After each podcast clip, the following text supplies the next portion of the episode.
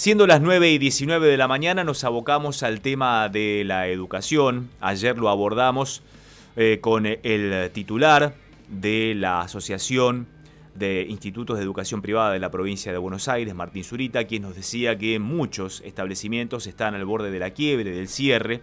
Algunos ya lo han registrado lamentablemente como jardines de infantes y eh, jardines maternales por la eh, falta de pago de cuotas de muchas familias, por supuesto aquejadas por la instancia que estamos atravesando de la pandemia. Ahora, esa situación de probabilidad de quiebre también afecta al personal y entre ellos al plantel docente de cada uno de estos establecimientos.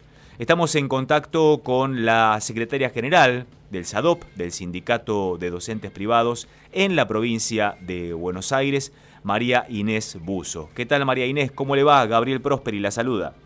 ¿Qué tal Gabriel? Buenos días, muy bien. Bueno, ¿cómo los afecta directamente esta situación que describía yo recién respecto a la falta del pago de cuotas, el desfinanciamiento de estos institutos e imagino cómo golpea a los docentes desde el punto de vista salarial?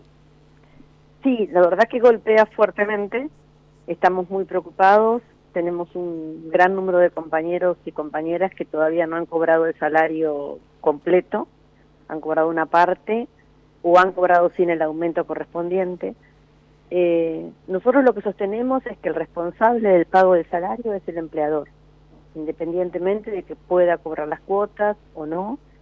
Eh, la escuela tiene esta, esta metodología de cobro de cuotas, algunas tienen subvención del Estado, el Estado Nacional está dando ayudas en este momento para todas las pequeñas y medianas empresas, también para las escuelas, para que puedan pagar el salario docente. Por lo tanto, el salario de los compañeros debe ser este, cobrado eh, íntegramente el 100%. ¿Tienen negociaciones en estos momentos con los empleadores? ¿Están en una mesa de diálogo? ¿Es tripartita con el gobierno de la provincia de Buenos Aires? En realidad hemos pedido una audiencia en el gobierno, con el gobierno de la provincia de Buenos Aires, con el Ministerio de Trabajo, eh, para plantear esta situación y ver cómo la podemos resolver. Lo que estamos haciendo por ahora es, a medida que los compañeros y las compañeras nos van acercando la dificultad de cobro, sus problemas en la escuela, hablamos con cada uno de los representantes legales y tratamos de buscar una solución eh, en ese sentido. Eh, bueno, la audiencia es mucho más abarcativa, eh, implica a todos los colegios y por supuesto que también analizaremos caso por caso para analizar la situación. Los docentes estamos trabajando, estamos haciendo la continuidad pedagógica con muchísimo esfuerzo, poniendo muchas más horas de trabajo de lo que habitualmente ponemos eh, en la actividad normal, digamos, ¿no? en este contexto de pandemia. A eso mm, me quería referir. ¿Cómo están llevando a cabo esta novedad desde el punto de vista curricular? Que ha tocado a la docencia, tanto en los planos estatales como privados, con la pandemia. ¿Cómo están llevando adelante esto, familiarizándose con nuevas tecnologías, con la cantidad de horas que le están poniendo día a día a dar clases a través de Zoom, por ejemplo, o de otras plataformas particulares de cada colegio? ¿Cómo se están llevando con esta nueva metodología? Y de verdad que es muy difícil, porque toda la carga de trabajo y, la responsabilidad de la continuidad pedagógica quedó en manos del docente de un día para el otro, abruptamente, obviamente por un motivo de fuerza mayor, no, no estamos en, cuestionando eso de ninguna manera, pero sí los docentes nos vimos de un día para el otro teniendo que adaptarnos a instrumentos nuevos, a la tecnología, a tener conectividad, a utilizar Zoom u otras plataformas virtuales. No todas las escuelas tienen aulas virtuales o plataformas para poder trabajar. Eh, cuesta mucho eh, porque los docentes a lo mejor no tenemos, muchos docentes no tienen instrumentos tecnológicos adecuados para poder trabajar de esta manera, tampoco los alumnos. Entonces, bueno, hay que buscar el vínculo pedagógico, a los docentes nos cuesta muchísimo la virtualidad, estamos acostumbrados y los docentes hemos realizado una encuesta a nivel nacional y tenemos resultados, más del 80% plantea que extraña el vínculo cotidiano con los alumnos, extraña esa relación directa entre docente y alumno, porque estamos acostumbrados a trabajar de esa manera. La virtualidad es muy difícil eh, en un chiquito de primaria, eh, ni hablar en jardín infantes, tal vez en secundaria es un poco más fácil y en la universidad también, pero para los docentes de jardín y primaria se hace muy complejo. De todas maneras, los docentes le ponen el cuerpo, le ponen todo su tiempo, estamos con una sobrecarga muy importante de trabajo, eh, más allá de lo que implica lo postura, todas las cuestiones de salud que trae aparejado esto, ¿no? ¿Y cuál es la reacción de los padres respecto de esto? Para con ustedes. Los, padres en realidad eh, están planteando en muchos casos lo que nosotros observamos en los colegios de gestión privada es que la escuela le exige al docente que mantenga permanentemente actividades justamente para justificar el pago de, la cuota. Eh, entonces, bueno, hay mucha exigencia hacia los docentes y los docentes se la trasladan a los chicos, entonces hay quejas de padres porque la exigencia es mucha. Así que, bueno, ahora ha salido una resolución del Consejo Federal, de la Dirección de Escuelas, donde se plantea que no se va a evaluar este periodo, que sí es un periodo de proceso, de continuidad pedagógica, pero no va a haber una evaluación numérica. Eso descomprime mucho, sobre todo en secundaria, eh, donde a los chicos se les tomaba exámenes y hay muchas exigencias. Pero bueno, el docente tiene que estar sentado frente a la computadora muchas horas buscando instrumentos para que pues, los chicos puedan entender lo que les quieren explicar, eh, las clases, los contenidos.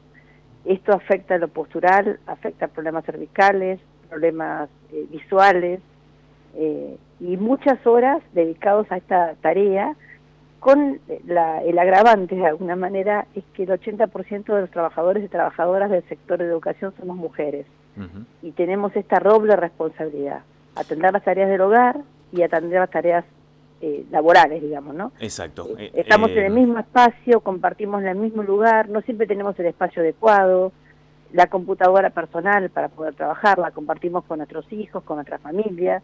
Bueno, se hace complejo el trabajo.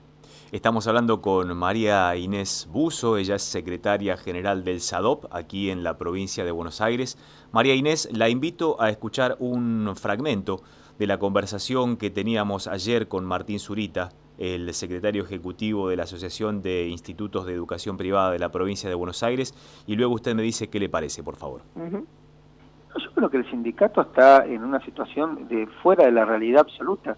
Yo leía la vez pasada otra radio que me hizo una entrevista y un diario nacional tomó parte de esa entrevista y el periodista puso una foto de un jardín que había cerrado, creo que en diciembre, un jardín de la ciudad justamente de La Plata, y en la página del gremio pusieron como que uno mentía con estas situaciones. Primero, yo nunca había nombrado ese Jardín de la Plata. Eso fue algo que tomó un periodista de declaraciones mía de la radio, donde yo mencioné que se habían cerrado algunas instituciones, pero nunca nombré ese jardín.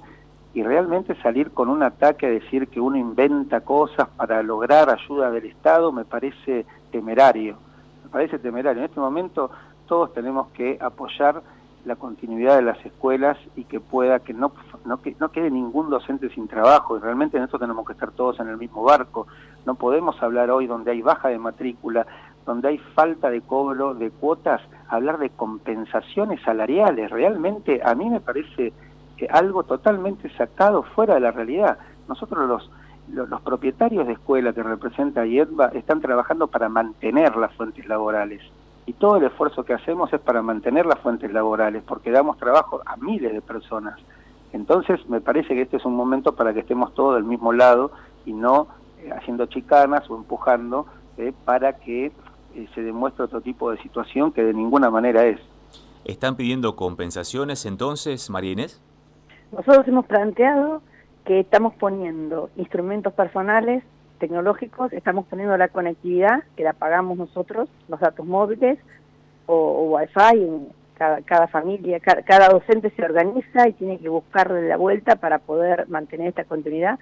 Por lo tanto, planteamos que esos instrumentos, esas herramientas de trabajo que en cualquier empresa, en cualquier trabajo, las pone el empleador, eh, hemos planteado la posibilidad de discutir y de hablar con los empleadores para tener una compensación en este concepto.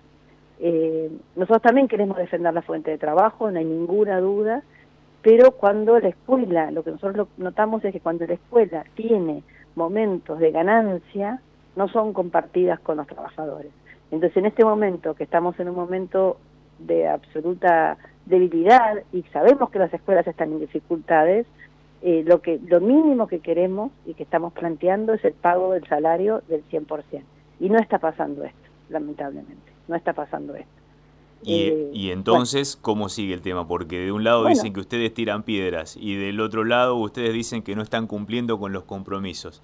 ¿Dónde está la, la negociación? ¿Dónde puede cerrar el conflicto? Nosotros lo que creemos es que tenemos que cobrar, mínimamente cobrar el salario del 100%.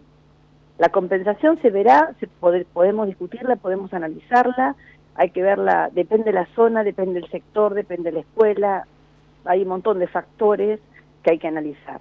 Pero el salario tiene un carácter alimentario y los docentes deben cobrar el 100% del salario.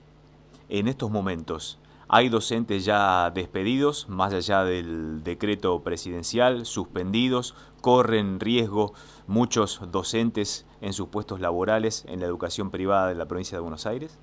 Corren riesgo, sobre todo los docentes de jardines maternales, es el sector más vulnerable, en eso compartimos con lo que dice Martín Zurita, que hay muchos sectores eh, de jardines maternales que, claro, los niños no van al jardín porque están con sus papás, por lo tanto no pagan la, el arancel, no pagan la cuota. Y ahí tenemos grandes dificultades. De todas maneras, esos jardines van a tener continuidad, porque cuando se levante la, la cuarentena, cuando se levante la posibilidad de, no ir a la escuela, digamos, cuando retomemos las actividades normalmente, los chicos van a tener que tener un lugar donde mantener esa continuidad pedagógica y esa asistencia. Eh, bueno, eso es lo que más nos preocupa en este contexto pero sabemos que el Estado está recibiendo, está dando ayuda para que las escuelas puedan este, hacer frente a esta situación del pago del salario. María Inés Buzo, secretaria general del SADOP, del Sindicato de Docentes Privados aquí en la provincia de Buenos Aires. Muchas gracias por este contacto y estos minutos en Próspera Mañana. Gracias a ustedes por llamarnos.